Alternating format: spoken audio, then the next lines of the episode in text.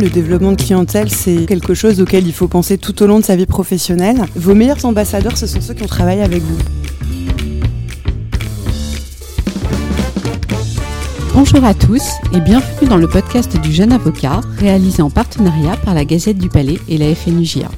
Le développement de clientèle constitue le nerf de la guerre pour un avocat. C'est presque un lieu commun et pourtant, quand on vient tout juste de prêter serment, il est parfois difficile de savoir par quel bout prendre le problème. Dans ce sixième épisode, nous recevons Marion Coufignal, présidente d'honneur de l'UJA de Paris et présidente de la commission droit et entreprise du Conseil national des barreaux, qui va nous donner quelques tips pour y parvenir. Marion, bonjour. Bonjour. Pour un jeune avocat qui vient tout juste de prêter serment, y a-t-il un laps de temps ou un niveau de compétence à respecter pour se lancer dans le développement de clientèle?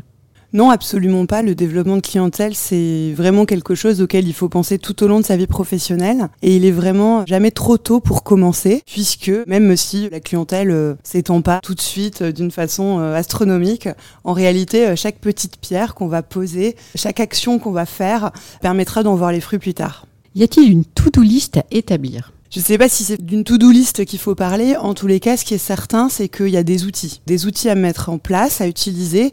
Et après, évidemment, chacun peut adapter en fonction de qui il est, de l'endroit où il veut aller, du type de droit qu'il pratique et de la clientèle qu'il vise, évidemment. Euh, mais il y a des outils qu'on retrouve et qui sont euh, toujours les mêmes. Quels sont-ils? La première chose à faire, en réalité, c'est de cibler. Cibler son projet de cabinet, cibler son cœur de métier et donc cibler la clientèle qu'on a envie de rencontrer et de fidéliser. Ça, c'est donc vraiment la première étape. Ça consiste à définir son projet. Et puis après, on va se créer une boîte à outils pour euh, rencontrer de nouvelles personnes, pour être en lien avec les personnes qu'on a déjà rencontrées et pour accroître de la recommandation par des tiers pour euh, développer cette clientèle tout au long de la vie professionnelle. Quels sont les différents types de réseaux sur lesquels l'avocat doit s'appuyer? En fait, il y a trois types de réseaux qui sont euh, tout aussi importants les uns que les autres et qu'il faut vraiment pas négliger. Le premier réseau, il va paraître assez évident à tout le monde, c'est le réseau des confrères. Ce sont les confrères que vous fréquentez dans votre cabinet, mais ce sont aussi euh, les confrères euh, que vous allez rencontrer dans vos études, ceux que vous allez rencontrer dans le cadre de la vie du palais ou de votre vie associative, qui est aussi très importante. Et puis, ce sont aussi vos clients qui sont un vecteur pourvoyeur de dossiers qui est très important aussi. Et puis enfin, il y a votre réseau personnel. Comment mettre à profit le réseau cabinet? Alors le réseau cabinet, c'est quelque chose qu'il faut euh, évidemment euh, soigner euh, dès le départ puisque c'est votre première marche et peut-être la plus facile pour commencer à développer votre clientèle, notamment quand vous êtes jeune avocat, que vous commencez en collaboration. Le réseau cabinet, c'est très simple, c'est aller vers l'ensemble des personnes qui composent le cabinet et surtout n'en négliger aucune. Au sein du cabinet dans lequel vous allez travailler, vous avez les associés. Ils vous ont recruté, donc a priori, ils savent pourquoi vous êtes compétent et eux sont pourvoyeurs de dossiers pour le cabinet. Mais il faut absolument pas oublier que dans le cadre d'une collaboration libérale, on est sur une tradition de compagnonnage et que pour beaucoup d'associés et beaucoup de collaborateurs, fort heureusement, ce que ça veut dire, c'est que aussi des associés peuvent vous donner des dossiers pour que vous les traitiez à titre personnel. Un dossier que le cabinet ne prendra pas parce que euh, il est trop petit pour lui ou parce que ça l'intéresse pas forcément, il peut y avoir des raisons multiples. C'est un dossier que l'associé euh, peut vous donner. Et puis ce qui est très important aussi, dans le cadre de cette relation entre collaborateur et collaborant, c'est que le collaborant, c'est aussi quelqu'un qui va vous accompagner dans ces premiers dossiers personnels que vous allez traiter. Donc il va voir aussi comment vous travaillez, il va être souvent de bons conseils. Donc vraiment ça c'est la première chose à pas négliger. Puis il y a aussi les collaborateurs du cabinet, qui sont euh, parfois euh, vos amis, euh, parfois simplement vos collègues, en tous les cas que vous fréquentez au quotidien, et qui doivent absolument connaître votre domaine d'expertise. Quand je dis votre domaine d'expertise, c'est à la fois celui que vous pratiquez au cabinet, mais il peut y en avoir d'autres. Par rapport aux premières questions que vous me posiez, effectivement, quand je dis définir son projet de cabinet, c'est définir ce qu'on a envie de faire. Ça peut être ce qu'on fait maintenant, mais ce qu'on a envie de faire plus tard. Une carrière professionnelle, c'est pas rigide. Donc on peut intervenir dans un domaine de compétences au sein du cabinet où on est collaborateur et avoir, par son parcours euh, étudiant, développer une deuxième compétence qu'on souhaite conserver, continuer à développer, ce qu'on va faire avec sa clientèle personnelle. Donc ça, les autres collaborateurs du cabinet doivent le savoir parce que comme ils vous voient tous les jours, et eh bien tout simplement, quand ils vont entendre parler de quelqu'un qui cherche un avocat dans votre domaine de compétences, ils vont penser à vous naturellement pour vous recommander. Et enfin, il faut absolument pas négliger tout le staff des salariés, qui sont évidemment des gens qui vous connaissent, qui peuvent apprécier euh, vos compétences et qui connaissent d'autres personnes qui ont certainement dans leur vie besoin d'un avocat. Quelle attitude adopter vis-à-vis des autres confrères extérieurs au cabinet? Vis-à-vis des autres confrères extérieurs au cabinet, c'est très important d'avoir une attitude ouverte, toujours confraternelle évidemment. Il faut être irréprochable parce que en réalité, vos meilleurs ambassadeurs, ce sont ceux qui ont travaillé avec vous. Et ça, c'est quelque chose qu'il faut jamais oublier. Donc, vos contradicteurs dans les dossiers, si vous êtes en contentieux, comme ceux qui sont de l'autre côté en conseil ou à côté de vous, qui conseillent d'autres parties, finalement, si vous êtes fair-play dans les dossiers, si vous êtes confraternel évidemment, si en plus vous êtes plutôt sympa et agréable, ce sont euh, des confrères qui vont se souvenir de vous et qui n'hésiteront pas à vous recommander. Il faut vraiment pas négliger euh, ce creuset-là puisque c'est un apport de dossier très important quand on commence la recommandation des confrères. Et donc, évidemment, au-delà de ceux qu'on côtoie dans les dossiers, c'est très important d'accroître son cercle de connaissances et surtout de ne pas avoir d'a priori. Il ne faut pas croire qu'il ne faut pas fréquenter des confrères qui interviennent dans les mêmes domaines de compétences que soi ou l'inverse. Il faut vraiment être ouvert, être curieux, aller à la rencontre de tous les confrères parce que on ne sait jamais qui peut avoir intérêt à vous faire monter sur un dossier, euh, à vous en envoyer un. Et je pense que le plus important, c'est d'être euh, sincère sur qui on est, de évidemment faire savoir ce que l'on fait, quelle est sa compétence, sans être forcément dans une démarche agressive de recherche de dossiers ou de clients. Et en fait, ça se fait assez naturellement quand on adopte euh, cette attitude vis-à-vis -vis de ses confrères. Est-ce que s'engager dans une association ou un syndicat est un bon moyen de développer son réseau, même si ce n'est pas la finalité première de l'engagement? C'est quelque chose qu'il ne faut pas négliger, mais il faut rien négliger parce que tout est vecteur de développement de réseau. Et les associations euh, au sein des barreaux, c'est fondamental. Ce sont vraiment des lieux où on rencontre des confrères qui ont des pratiques diverses, euh, à la fois en termes de compétences, mais à la fois en termes de façon d'exercer, de type de cabinet. Et euh, c'est un enrichissement inouï. Quand vous êtes dans un syndicat national comme la FNUJA, vous rencontrez des confrères de tous les barreaux qui sont forcément des prescripteurs, puisqu'ils ont une clientèle locale qui parfois euh, leur adresse des demandes dans des secteurs géographiques qui sont éloignés des leurs, dans des domaines de compétences qu'ils ne pratiquent pas, donc ils vont avoir besoin de vous. Et effectivement, c'est vraiment euh, essentiel au développement de clientèle. Puis l'avantage, c'est qu'aussi on y trouve beaucoup d'autres choses. Ça permet de renforcer ses compétences, puisqu'on travaille sur les sujets de fond. C'est aussi des offres de formation qui vont permettre de communiquer auprès de ses clients sur le fait qu'on est à jour. Et puis, euh, c'est un enrichissement humain qui, euh, je pense, euh, contribue aussi à améliorer euh, ce fameux savoir-être qui peut être différenciant. Comment capitaliser sur les clients pour en avoir d'autres?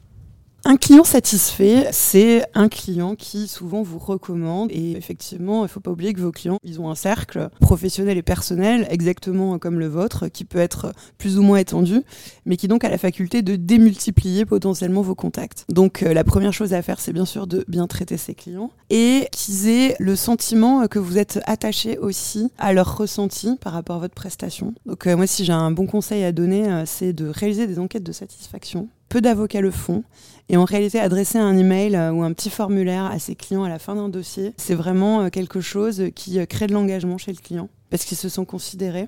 Et puis c'est aussi quelque chose qui vous permet de vous améliorer en réalité au quotidien, ce qui est très important puisque on est toujours perfectible. Et puis au-delà du fait d'avoir pris un dossier, d'avoir bien traité le client et de l'avoir bien fini par cette enquête de satisfaction, ce qui est important c'est de conserver le lien régulièrement parce que tous les clients pas forcément des dossiers tous les deux mois. Et ce qu'il faut, c'est rester présent à leur esprit. Jamais d'une manière agressive, il ne faut pas que ça soit pesant, que ça donne l'impression euh, que vous êtes un marchand de tapis qui veut absolument lui vendre quelque chose et le spammer toute la journée. En revanche, il faut rester présent à son esprit pour qu'il ait le réflexe de penser à vous quand quelqu'un va lui demander un avocat dans votre domaine de compétences.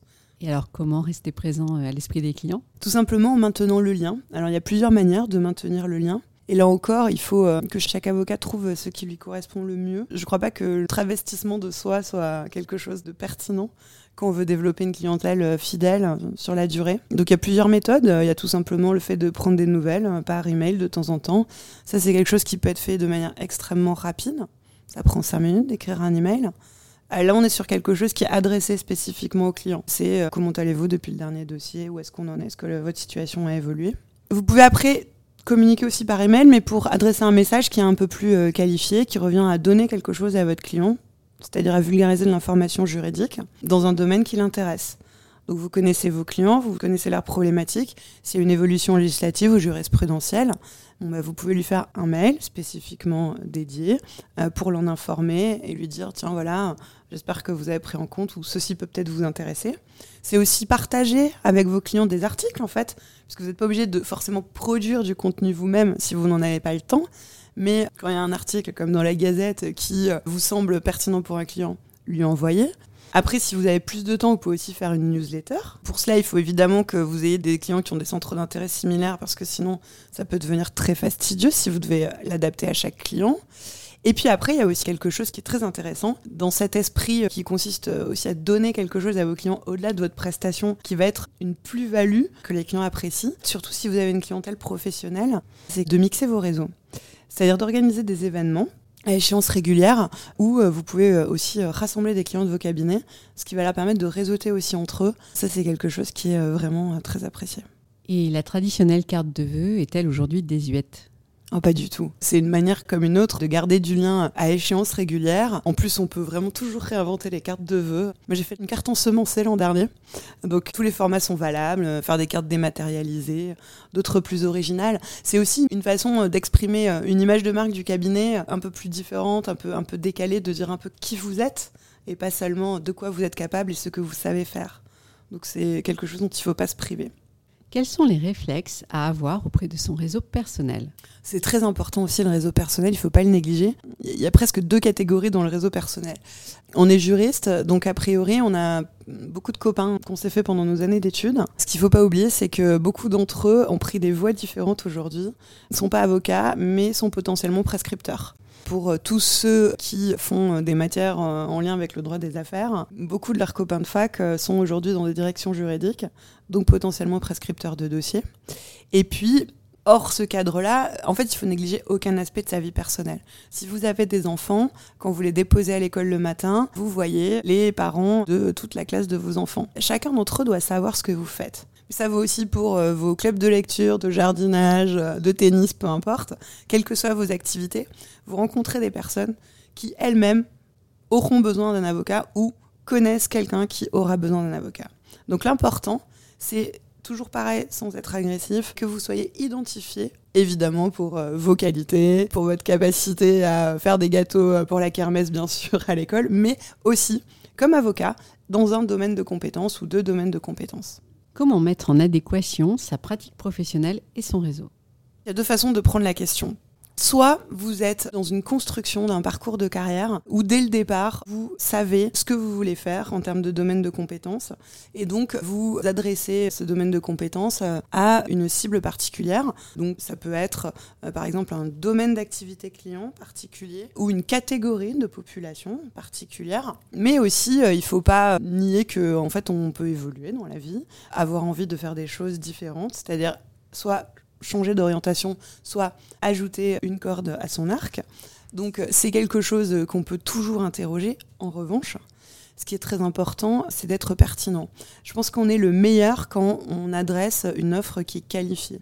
Ce que j'entends par offre qualifiée, c'est que au-delà de votre compétence technique juridique, vous allez être capable de comprendre non seulement le besoin de votre client, mais aussi son environnement et ses centres d'intérêt. Et donc, c'est certain que parfois, on fait des choix d'opportunité, un business, de développement de cabinet, mais on sera toujours, je pense, meilleur et plus à l'aise si on intervient vis-à-vis d'une clientèle ou sur un domaine que l'on aime et auquel on est capable de s'intéresser au-delà de la stricte compétence juridique pour bien comprendre le besoin de ses clients. Comment est-ce qu'on transforme les contacts en dossiers?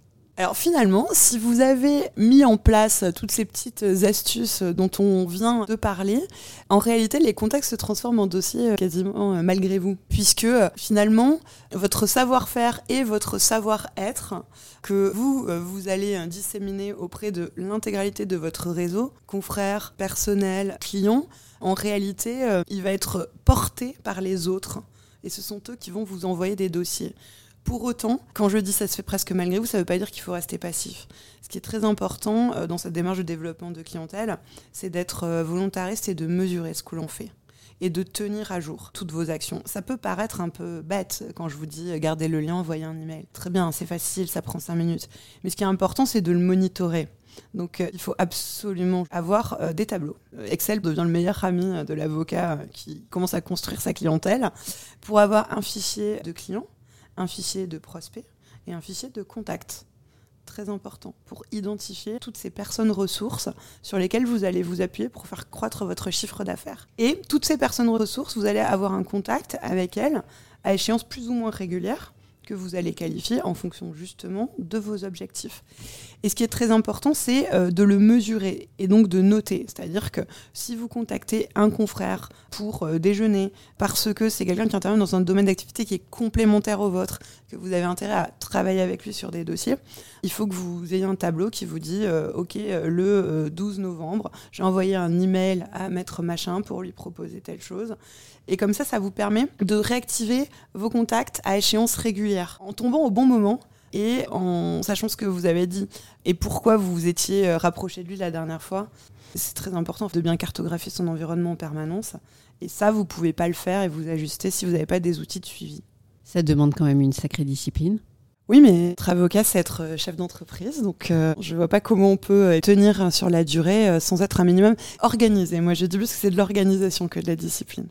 Est-ce qu'il y a des conseils pour les jeunes avocats pour se marketer, pour faire la différence ce qui est important, effectivement, c'est de travailler euh, son image de marque. Alors, votre image de marque, ça peut être une image visuelle avec un logo qui soit soigné, mais c'est aussi un message en réalité. Et euh, ce qui est très important pour euh, bien adresser ce message, c'est d'avoir préalablement défini vos valeurs vraiment les valeurs de votre cabinet. C'est fondamental parce que dire je fais euh, du droit de la famille, je fais du droit pénal, je fais du droit commercial, je fais du droit de la consommation, en fait tous les avocats de France sont capables de le faire. C'est normal. Donc c'est pas là-dessus qu'on se différencie. Là où vous allez vous différencier, c'est sur les valeurs de votre cabinet, celles que vous portez et qui vous êtes. Et donc c'est sur la manière dont vous allez accompagner vos clients plus qu'autre chose. Donc euh, vous pouvez pas travailler sur la forme de votre message si vous n'avez pas euh, préalablement défini vos valeurs. Ce qui est vraiment un prérequis nécessaire, c'est de savoir où vous voulez aller et à qui vous vous adressez. Par exemple, il est très important euh, pour moi dans mon positionnement d'avoir un client quand j'effectue une prestation juridique pour lui, moi je fais beaucoup de conseils, qui est en capacité de s'approprier les outils qu'on a construits ensemble et de les réutiliser. C'est-à-dire que je considère que quel que soit mon niveau de technicité juridique, si je livre à un client quelque chose dont il n'est pas capable de se servir, j'ai échoué. Donc, je fais le choix d'avoir une grosse part de pédagogie dans ma prestation, de passer du temps avec les clients pour leur expliquer comment utiliser les actes juridiques qu'on crée ensemble. On n'est pas obligé de faire ça, évidemment. Mais c'est parce que mon message, c'est euh, je m'occupe de votre charge mentale. Donc entreprenez, moi je suis là pour gérer le reste. Mais tout en vous laissant ce rôle d'acteur, de pilotage de votre entreprise. Bon, là je parle de ce que je connais le mieux, mais c'est duplicable en réalité à l'infini. Si vous faites du droit de la famille, que vous avez un positionnement euh, qui est dans euh, l'écoute et dans l'accompagnement et que vous voulez renvoyer cette image, vous n'allez pas travailler sur vos éléments de langage, vos éléments visuels, de la même manière que si vous voulez afficher une image conquérante, euh, justicière, euh, dans une approche peut-être plus contentieuse, où euh, ce que vous visez, c'est à rassurer des clients qui auraient peur de ne pas être défendus par un avocat suffisamment vindicatif. Donc vraiment, c'est ça qui est important en fait, c'est d'avoir un cheminement et après de se faire accompagner par des prestataires qui sont compétents. Et en revanche, être vrai et donner de soi, exposer son savoir-être, c'est un moyen d'engagement des clients. Pour autant, se déshabiller sur TikTok, c'est jamais une bonne idée. Il faut pas oublier que il faut donner, mais donner, ça veut dire vulgariser, donner l'accès à l'information juridique, éventuellement donner des outils à ses clients. Pour autant, on n'est pas obligé de se ridiculiser non plus. En revanche, je pense qu'il faut toujours être extrêmement vigilant dans la façon dont on utilise après euh, certains types de supports ou de réseaux sociaux, puisqu'on peut vite passer euh, du second degré, qui est très utile, hein, selon certains types de clientèle, à l'absence de dignité parfois. Il n'y a plus qu'à se lancer dans le grand bain pour les jeunes avocats. Merci Marion pour tous ces conseils et à bientôt pour un nouvel épisode du podcast du jeune avocat.